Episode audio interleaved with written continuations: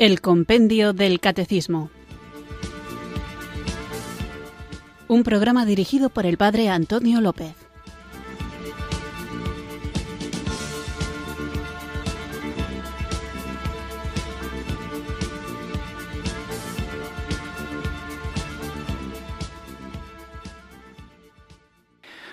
Buenas tardes, queridos oyentes de Radio María. Recibido un cariñoso saludo desde Irurzun, en Navarra, quienes sintonizáis una tarde más esta radio que cambia vidas esta emisora de la Virgen, Radio María, para escuchar el programa El Compendio del Catecismo, nuestro espacio diario de formación católica en el que tratamos de conocer la fe que queremos vivir, compartir y defender y que normalmente usamos el guion que nos ofrece el libro del Compendio del Catecismo para ir abordando los distintos aspectos de nuestra fe cristiana, de nuestra fe católica y conocer cuál es la enseñanza de la Iglesia, para poder luego traducirla en una vida que trate de ser coherente con eso que conocemos y en coherencia con lo que vivimos de una manera espontánea, seguramente surgirá en muchos el interés por cómo vivimos los cristianos, ojalá que haya una diferencia entre el modo de vivir quienes creemos en Cristo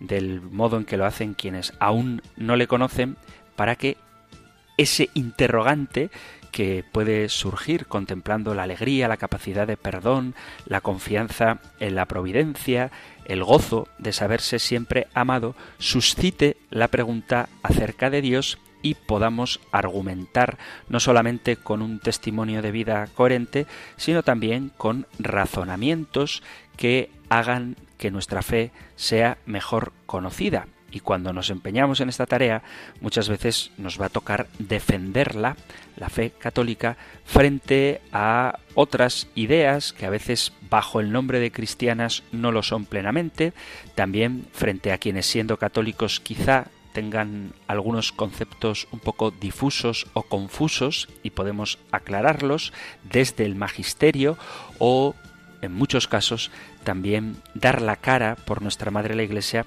frente a quienes la atacan directamente, unas veces por desconocimiento y otras veces con una auténtica mala intención. Pero a todos hemos de amar y a todos, como dice el apóstol Pedro, debemos saber dar razón de nuestra esperanza. Por eso creo que es importante que como cristianos estemos lo mejor formados posible para poder dialogar con un mundo al que estamos llamados a iluminar con la luz del Evangelio.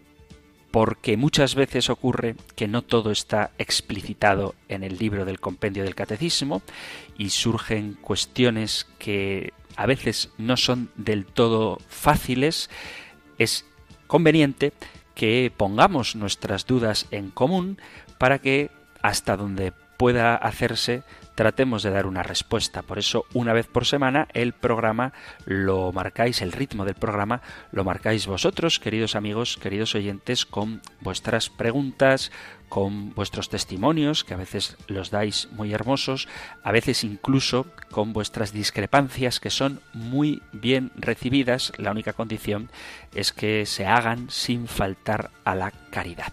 Por eso hoy dedicaremos el programa a vuestra participación y como no quiero entretenerme demasiado, porque luego respondo a menos preguntas de las que me gustaría, vamos a comenzar ya invocando juntos el don del Espíritu Santo.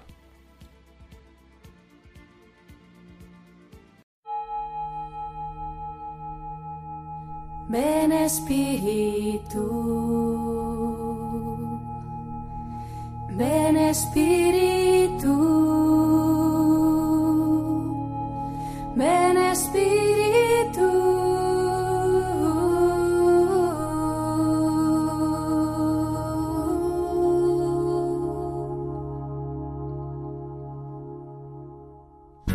Ven Espíritu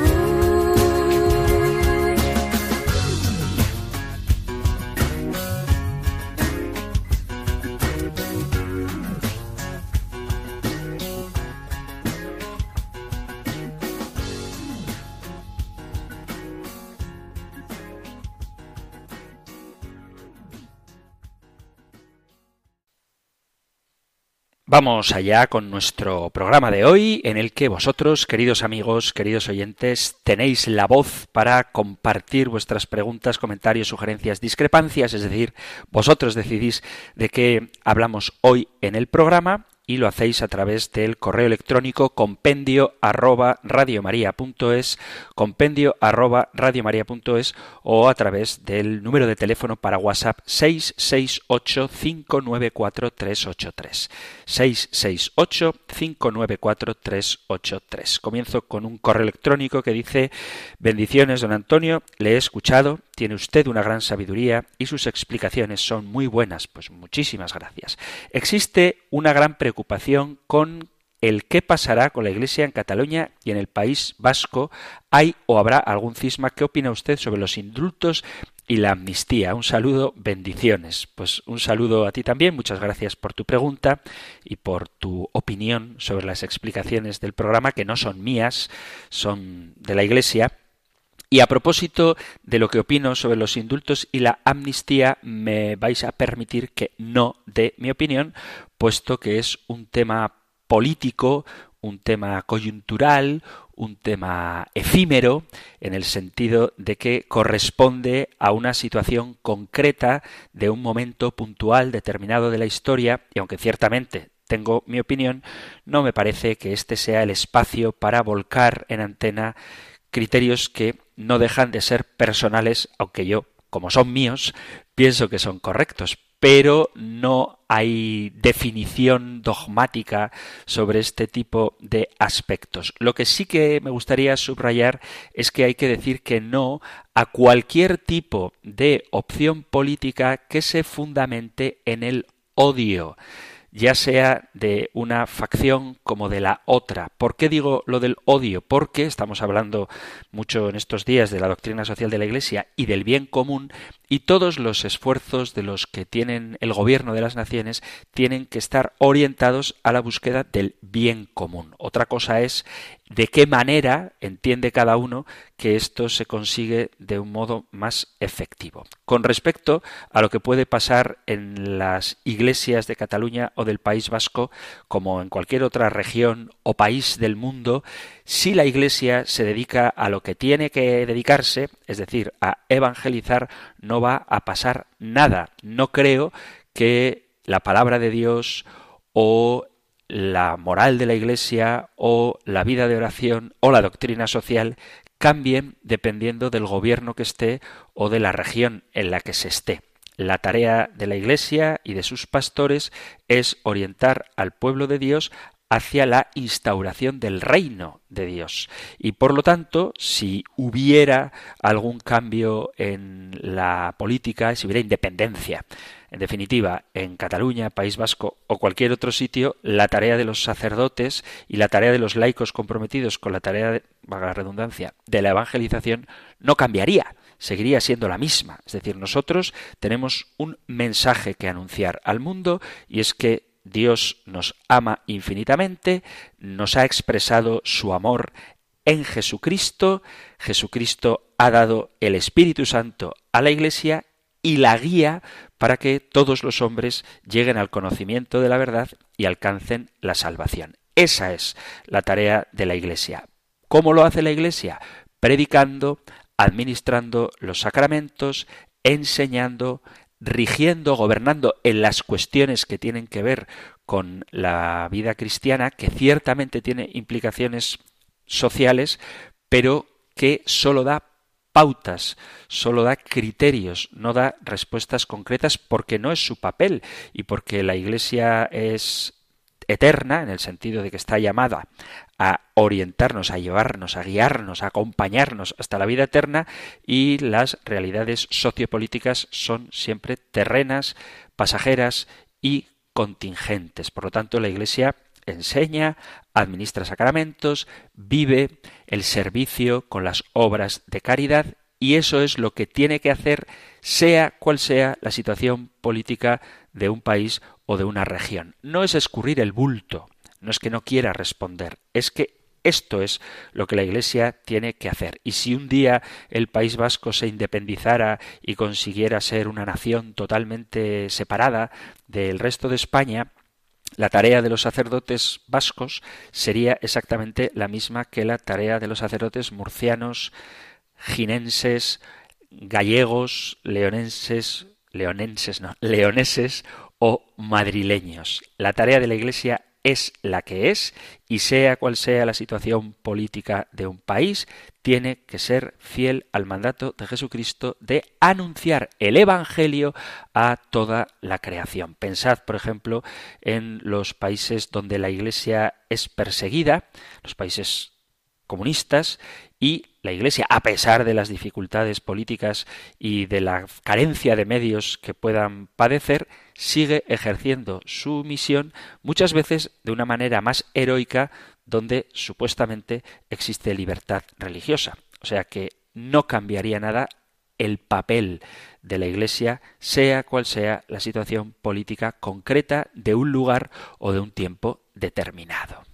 Siguiendo con un tema parecido a este, y es lógico porque estamos hablando de doctrina social de la Iglesia, os comparto ahora algunos WhatsApp también en este sentido, enviados al 668-594-383. Dice, buenas tardes, yo creo que tenemos que decir más claro que no podemos votar a partidos políticos que estén a favor de la muerte de inocentes como aborto, eutanasia. ¿Cómo podemos votar a esos partidos que van en contra de Dios? Y es que ya hemos olvidado el no matarás. No entiendo cómo en España hay tantos votos a favor de estos asesinos. No lo entiendo. ¿Cómo es que no se dan cuenta?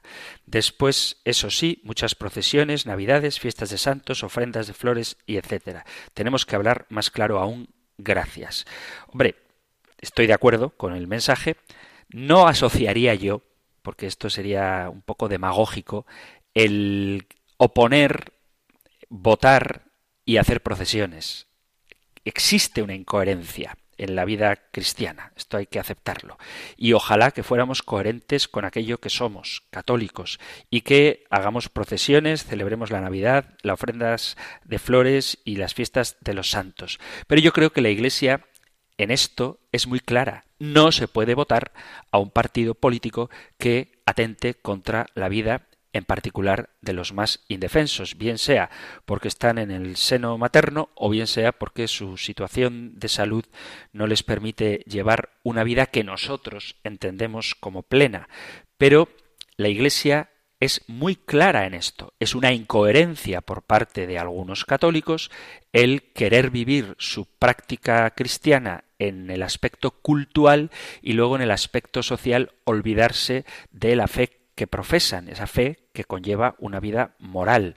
Entonces, no tengo nada que objetar en este sentido, salvo que más claro la Iglesia no lo puede decir. De hecho, en estos programas del compendio dedicados a la doctrina social, cuando hablábamos de la participación de los fieles en la vida pública, uno de los pocos criterios concretos que se daban a la hora de elegir a qué partido habría que votar es precisamente este, además del de la defensa de la familia, pero en concreto el de la defensa de la vida. Un católico ciertamente no puede votar a un partido que promueva el asesinato. Eso creo que está claro. Pero también tendríamos que ofrecer como católicos alternativas políticas que den respuesta a las necesidades de nuestra sociedad actual. Desafortunadamente, los partidos políticos que hay son los que son y tenemos que, en libertad, pero también en conciencia, optar, si no por el bueno, al menos por el menos malo. Y desafortunadamente nos vemos en esta tesitura de tener que elegir entre opciones que no respetan los mandamientos de Dios. Ojalá existiera alguno que lo hiciera, aunque eso no obligaría a tener que votarle. Pero, desde luego, no se puede votar a un partido político que promueva el aborto. Simplemente como curiosidad, un dato, y es que a veces nos da la sensación de que existían hasta hace pocos años dos partidos políticos y que ahora existen cuatro o cinco, cuando en realidad, solo como dato curioso, dados de alta en el registro del Ministerio del Interior, hay 4.586 partidos. Existen 4.586 partidos políticos registrados en España. Habría que ver si hay alguno de ellos, evidentemente no voy a dar los nombres ni desde luego el programa de cada uno, pero habría que ver si alguno de esos partidos cumple, siempre de manera imperfecta, con la doctrina social de la Iglesia y en especial con el derecho a la vida y la defensa de la familia. Pero a lo mejor sería bueno que los católicos que de verdad se quieren tomar en serio su compromiso social conocieran estos partidos y eligieran de entre ellos el que más se adapte a sus convicciones morales y darles el auge que necesitan a través de los votos, porque muchas veces pensamos que no existen más alternativas que las que salen en los medios de comunicación y quizá si desde la multitud de personas que se profesan católicas se votara alguno de esos partidos, tendrían la relevancia que quizá daría opciones para que pudiéramos votar en conciencia sin tener que incurrir en incoherencias o, en el mejor de los casos, en conformarnos con el menos malo.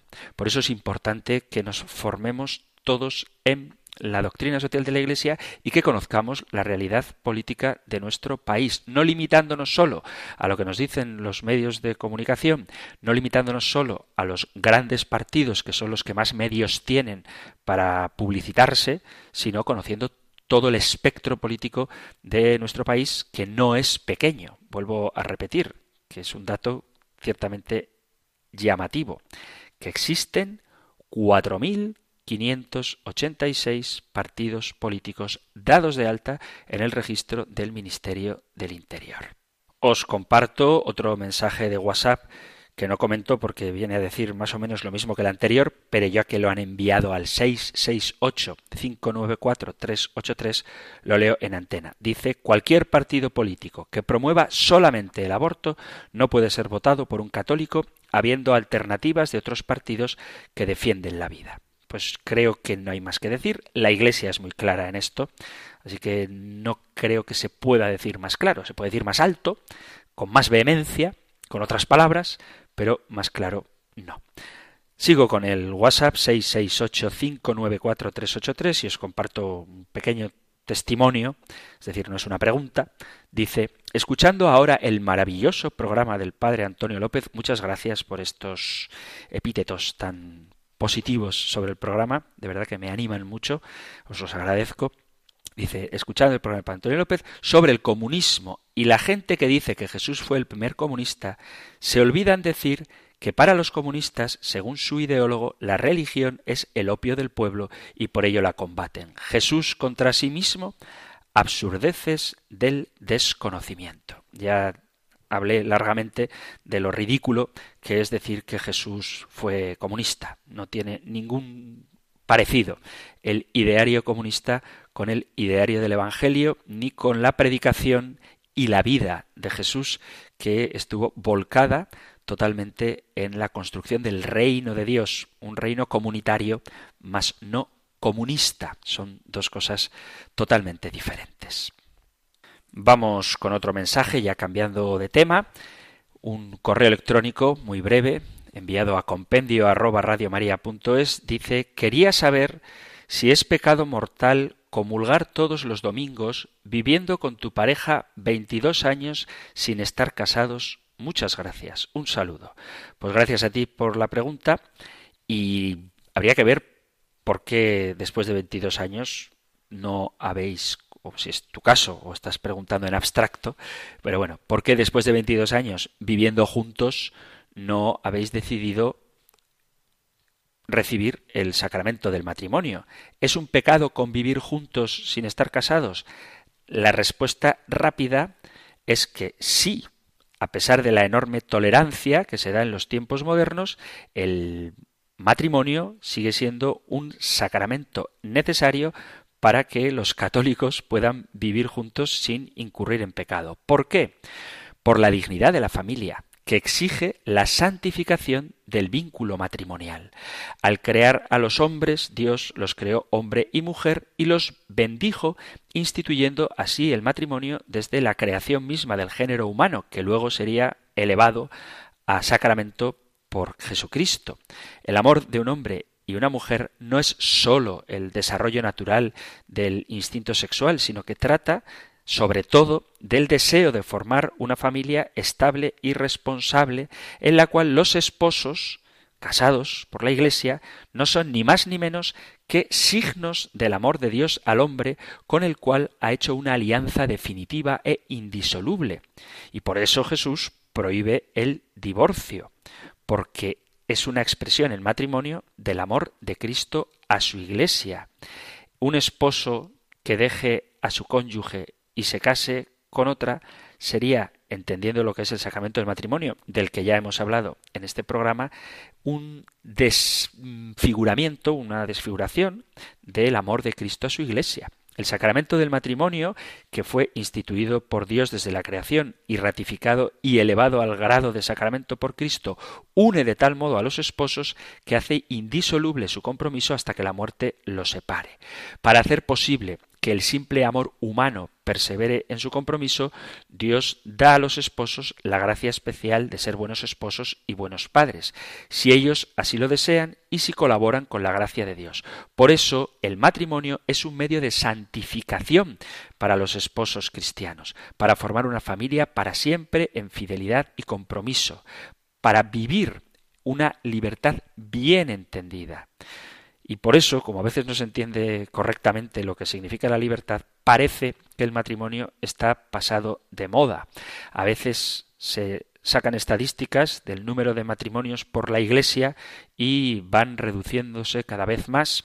No solo los matrimonios por la Iglesia, sino los matrimonios en general. Cada vez hay más uniones que se llaman libres y no se busca el sacramento, simplemente se ponen de acuerdo, dicen vamos a vivir juntos y se van a vivir juntos, incluso en la mayoría de los casos, me atrevería a decir que en, casi todos los casos, con el consentimiento de la familia y ya no se casan por la iglesia, porque consideran que eso es un amor libre. Sin embargo, cuando uno cree en Dios y en el amor del Padre, del Hijo y del Espíritu Santo, podría concebir que algo tan importante como la creación de una familia pueda prescindir de la presencia de Dios en ella? Daos cuenta de que el sacramento del matrimonio no es sólo el amor entre un hombre y una mujer, sino que es el amor de Dios en un hombre y en una mujer, como vínculo indisoluble de entrega mutua en la creación de un proyecto de vida común. Hay quien dice que no se casa porque no tiene dinero. Y es verdad que hoy en día casarse sale muy caro. Lo que pasa es que no es necesario gastarse mucho dinero en una boda. La ceremonia religiosa no sé cómo de cara puede salir. En las parroquias en las que yo sirvo, lo cierto es que no tengo una tasa estipulada. El matrimonio, la pareja que se va a casar, aporta lo que cree conveniente. Es verdad que hay santuarios o iglesias que están muy de moda para casarse y además de pedir la cita con antelación hay que pagar un dinero, pero es que ese dinero en la inmensa mayoría de los casos es insignificante si lo comparamos con lo que se va a gastar esa pareja en flores o en el peinado de la novia o en la corbata del novio.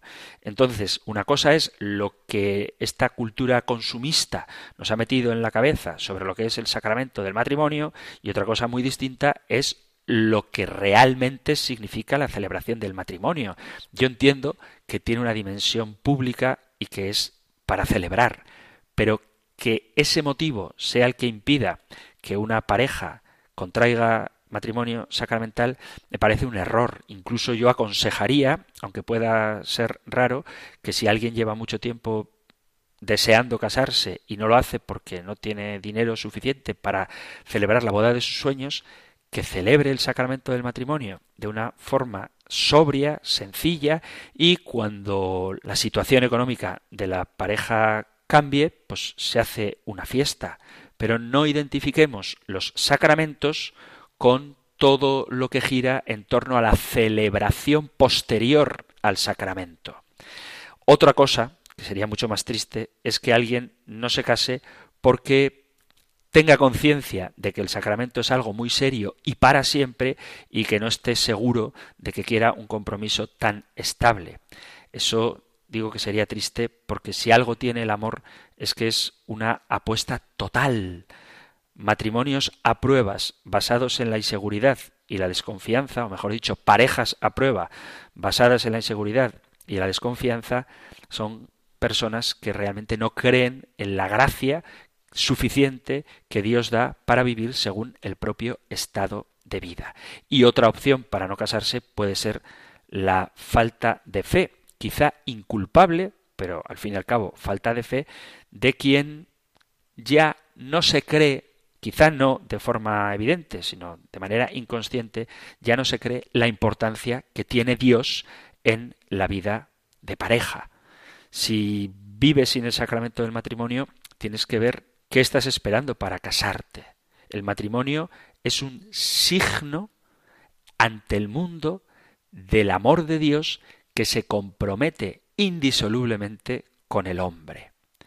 Y por eso el matrimonio es fuente de la bendición de Dios, que con su gracia es capaz de hacer que si contamos con Él, la vida de amor sea sólida y además de en la propia familia un testimonio para el mundo entero. Ahora, eso sí, hay que casarse y vivir la vida cristiana. No basta simplemente con casarse por la iglesia y que esa sea la última vez que fuiste a misa hasta la primera comunión de tu hijo. Eso sería muy triste. Por eso la vida cristiana, los sacramentos, no son sólo para celebrarlos, sino que son para vivirlos. En cualquier caso, ¿se puede comulgar después de 22 años conviviendo juntos sin casarse? La respuesta es que no. Deberías regularizar tu situación, ver las razones por las que no te has querido casar y plantearte qué estilo de vida matrimonial y cristiana quieres llevar. Hacemos ahora una breve pausa escuchando una canción y continuamos con nuestro programa del Compendio del Catecismo, hoy dedicado a las preguntas, a la intervención de los oyentes.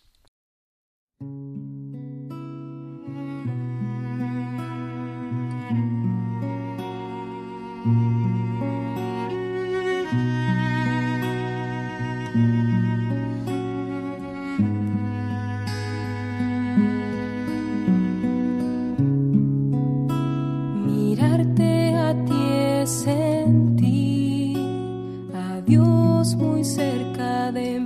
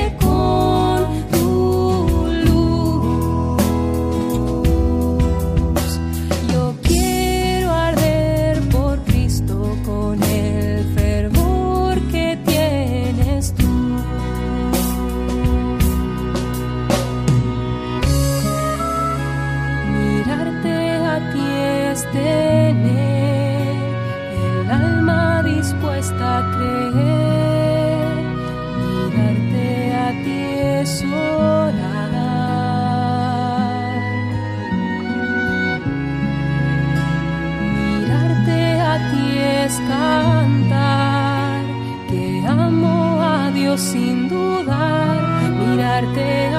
cielo azul.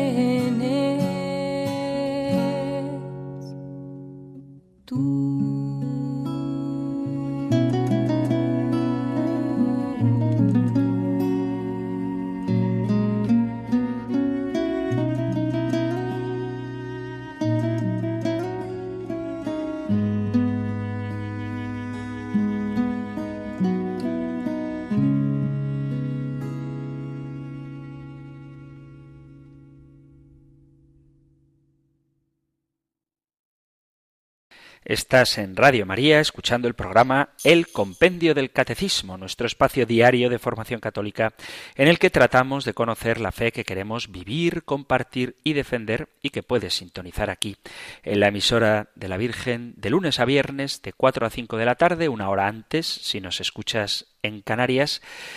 Estamos dedicando el programa a la participación de los oyentes. Radio María se siente muy feliz de sentir cerca a quienes habitualmente escuchan su programación y a quienes lo hacen eventualmente también, y por eso pone a vuestra disposición dos vías, dos medios para contactar con los programas y poder dar vuestras opiniones, sugerencias, vuestros comentarios, si os ocurre alguna idea de mejorar el espacio, o también para que podáis dar vuestro testimonio, volcar vuestras opiniones y que se establezca una relación de diálogo entre los distintos directores de los programas y los oyentes. También el compendio del catecismo ofrece esa posibilidad y podéis enviar vuestros mensajes al correo electrónico compendio arroba o al número de teléfono para WhatsApp 668 594 383. Escribe un oyente al correo electrónico diciendo que hable de la comunión espiritual. La comunión espiritual consiste en decirle a Jesucristo cuánto deseamos recibirle en nuestro corazón. A diferencia de la comunión sacramental, la comunión espiritual es un acto del deseo, pero que contribuye eficazmente a avivar en nosotros la sed de Dios y también nos dispone a recibirlo. El Señor sabía que nuestro camino por la vida sería árido, difícil y que encontraríamos retos que muchas veces pensaríamos que son superiores a nuestras fuerzas y que en este camino por el desierto de la vida necesitaríamos un amor fiel que nos diera la fortaleza para elevarnos hasta la cumbre y la seguridad de que Él está siempre a nuestro lado. Por eso se queda con nosotros en la Eucaristía. Una comunión espiritual es una práctica de devoción eucarística muy sencilla que se puede hacer en cualquier lugar y circunstancia. No se necesita externamente nada, sino que basta con una disposición interior. El primer interesado en nuestra unión con Dios es Dios mismo. Él dice a los discípulos en el Evangelio de Lucas capítulo 22 versículo 15, He deseado ardientemente comer esta Pascua con vosotros antes de padecer.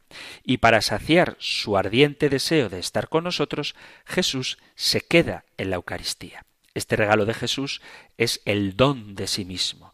Él se nos da como alimento espiritual y al recibirle con fe y amor transforma nuestro ser, nuestra manera de pensar, de sentir y de actuar conformándola con la suya.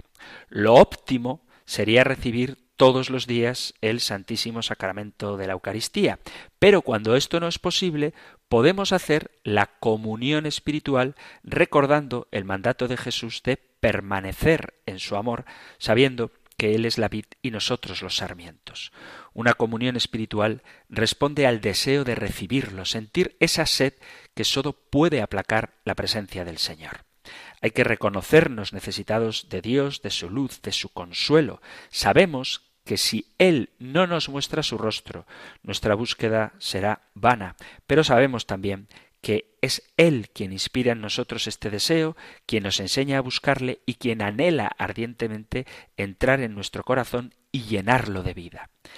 El amor es una fuerza unitiva que lleva al amado a estar y gozar con la persona amada. Así es como en cada comunión espiritual le decimos a Jesús que deseamos estar con Él, que lo amamos, que le necesitamos y que confiamos en Él. Hay que tener una actitud interior de recogimiento, indispensable para hacer la comunión espiritual, porque se trata de entrar en el templo interior que llevamos en nuestro corazón para abrazar a Jesús con fuerza y permanecer con Él adorándole en la fe y en el amor. ¿Qué se necesita para hacer una comunión espiritual? Avivar la memoria de Cristo Eucaristía y manifestar ardientemente el deseo que tenemos de recibirle. Nos ponemos en una actitud de fe en presencia de Cristo con el deseo de estar con Él porque sabemos que le necesitamos y que le amamos. Y este acto de fe se expresa verbalmente, aunque sea de forma interior, con una oración en la que desearíamos recibirle en la comunión sacramental, pero que no pudiendo hacerlo, le pedimos que venga espiritualmente a nuestro corazón. Hay distintas fórmulas de comunión espiritual y si alguno quiere improvisar la suya propia, puede hacerlo. No hay un texto litúrgico oficial para la comunión espiritual, pero se puede hacer de las muchas oraciones que haya, la que más te guste o incluso si quieres puedes ir cambiándolas según los días. En cualquier caso, lo que importa es el acto de fe en la presencia real de Cristo en la Eucaristía, expresar nuestro deseo de poder recibirle con reverencia y dignidad y unirnos espiritualmente a Jesús con nuestro amor y su devoción. Esto es agradable a Dios y nos da su gracia, si bien es cierto que no se equipara a la comunión sacramental. Hay muchos santos a lo largo de la historia que han expresado su cercanía a Jesús con la comunión espiritual y han sido testigos del gran valor que tiene, pero no es equiparable a la comunión sacramental, si bien es cierto que cuando ésta no se puede recibir, es muy conveniente que hagamos al menos la comunión espiritual. Y ojo, esto no sirve solo para las personas que no pueden ir a misa.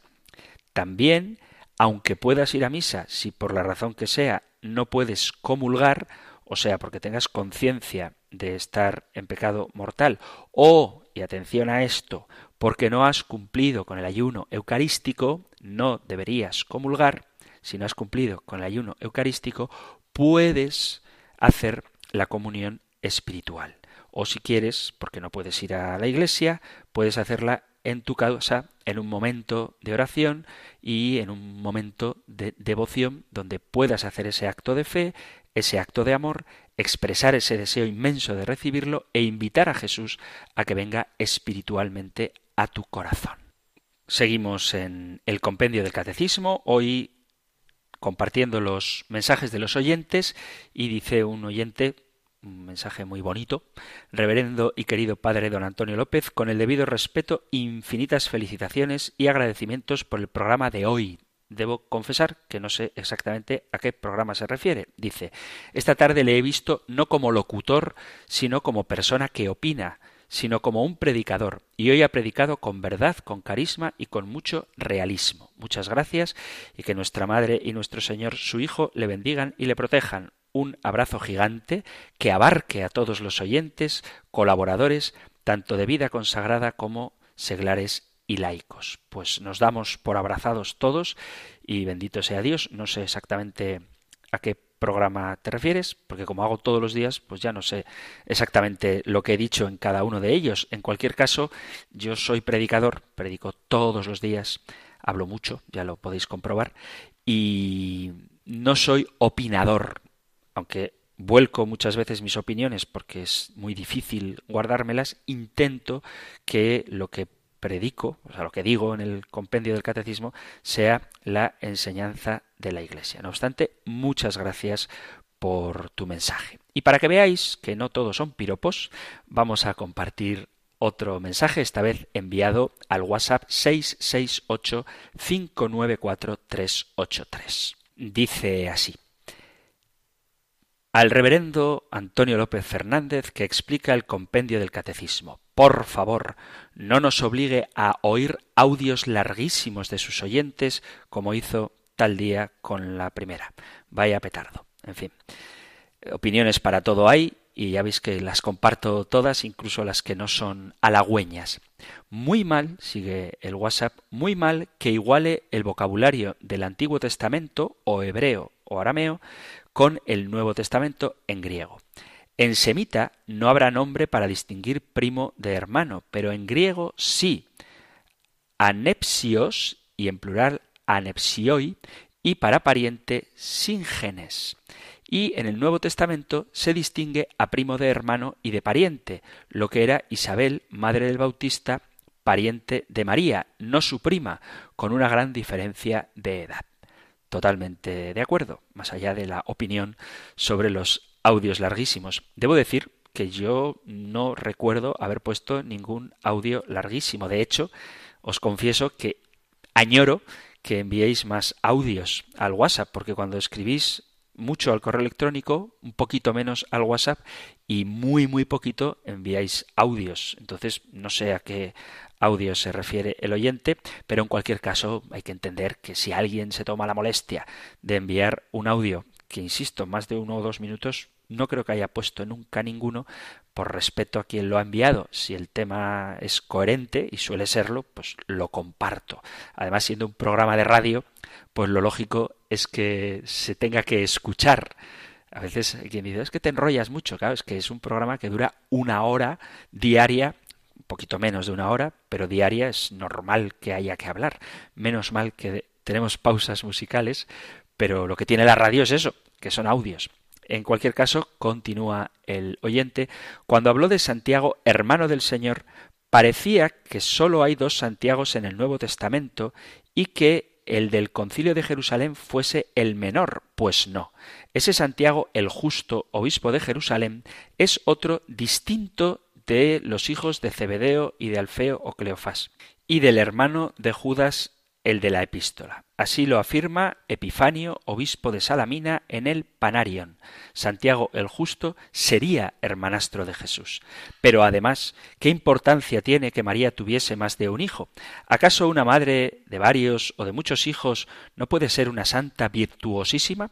Cualquier monja de clausura es más santa que cualquier madre que lucha para sacar adelante una familia, para criar y educar bien a muchos hijos un cordial saludo. Pues un cordial saludo para ti también. Gracias por tu mensaje y tus preguntas porque hay varias. Voy a empezar por lo último. ¿Cualquier monja de clausura es más santa que cualquier madre que lucha por sacar adelante una familia para criar y educar bien a sus muchos hijos? La respuesta es que no. Ni muchos hijos, ni uno. Y si una mujer casada, por la razón que sea, no ha podido tener hijos, también puede ser tan santa como cualquier monja de clausura. Esto de la santidad no responde más que a la respuesta que cada uno da a Dios a su propia vocación. Y hay monjas de clausura que tienen esa vocación y hay madres de familia que tienen esa vocación y hay mujeres que quizá no han podido ser madres y tienen también la tarea y la posibilidad de santificarse. Creo que hoy en día la mayoría de los católicos entendemos que la santidad no es exclusiva de un estado de vida, sino que cualquiera en su propia vocación puede y debe aspirar a las más altas cumbres de la santidad en el lugar en el que Dios le ha puesto, bien sea en el seno de una familia, bien sea en el seno de una comunidad monástica. Y precisamente vinculado con la respuesta de la propia vocación estaría la virginidad de María. La vocación de la Virgen es única porque ella es madre del Verbo de Dios y Él nos la ha dado como madre de toda la humanidad. Además, María, siendo virgen y madre, es figura de la Iglesia y su más perfecta realización. Es decir, la verdad, el dogma de la virginidad perpetua de María no tiene que ver sólo con el modo en que concibió a Jesús, sino que tiene que ver con lo que ella supone como figura y tipo de la Iglesia. Cito a San Jerónimo, dice, Cristo es virgen y la madre del virgen es virgen también para siempre es virgen y madre. Aunque las puertas estaban cerradas, Jesús entró en el interior. En el sepulcro que fue María, nuevo, tallado de la más dura roca, donde no se había depositado a nadie antes ni después. Ella es la puerta oriental de la que habla Ezequiel, siempre cerrada y llena de luz, cerrada hace salir de sí al santo de los santos, por la cual el sol de justicia entra y sale. Que ellos me digan cómo entró Jesús en el cenáculo, estando las puertas cerradas, y yo les diré cómo María es al mismo tiempo virgen y madre, virgen después del parto y madre antes del matrimonio. Esta es una cita de San Jerónimo. Lo digo porque, vuelvo a repetir, la virginidad de María no tiene sólo que ver con su modo de concebir a Jesús, sino con su vocación en la Iglesia. Ella es el modelo y la perfecta realización de lo que la Iglesia está llamada a ser. Por lo tanto, la virginidad de María es además signo de su fe, sin sombra de dudas, y de su entrega plena a la voluntad de Dios. Incluso se ha llegado a decir que por esa fe María concibe a Cristo antes en su mente que en su vientre, y que es más bienaventurada al recibir a Cristo por la fe que al concebir en su seno la carne de Cristo. Esto es una cita de San Agustín. María, siendo virgen y madre, es también figura de la Iglesia y su más perfecta realización. En este último WhatsApp que os he leído, además hay una pregunta a propósito, una pregunta, una afirmación que hace el oyente a propósito del Santiago, de los Santiagos de la Biblia, pero si os parece, eso lo vamos a dejar para otro programa dedicado a los oyentes porque es una cuestión compleja y en los pocos minutos que quedan de programa no me va a dar tiempo a responder, así que os dejo con la intriga, si es que la tenéis, y en el próximo programa dedicado a los oyentes hablaremos de los Santiagos de la Biblia. Ahora terminamos el programa de hoy, os agradezco mucho a los que habéis participado y os animo a que lo sigáis haciendo enviando vuestros mensajes al correo electrónico compendio arroba compendio arroba o en el número de teléfono para WhatsApp 668 594 383 668 594 383. Terminamos ahora recibiendo la bendición del Señor. El Señor te bendiga y te guarde, el Señor ilumine su rostro sobre ti y te conceda su favor, el Señor te muestre su rostro y te conceda la paz. Muchísimas gracias por estar ahí, gracias por escuchar el compendio del catecismo y si queréis, volveremos a encontrarnos en un próximo programa. Un fuerte abrazo.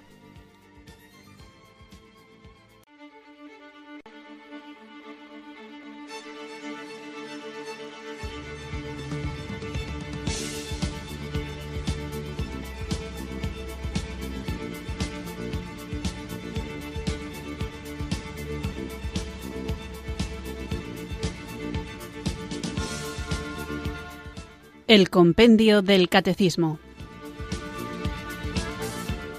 Un programa dirigido por el Padre Antonio López.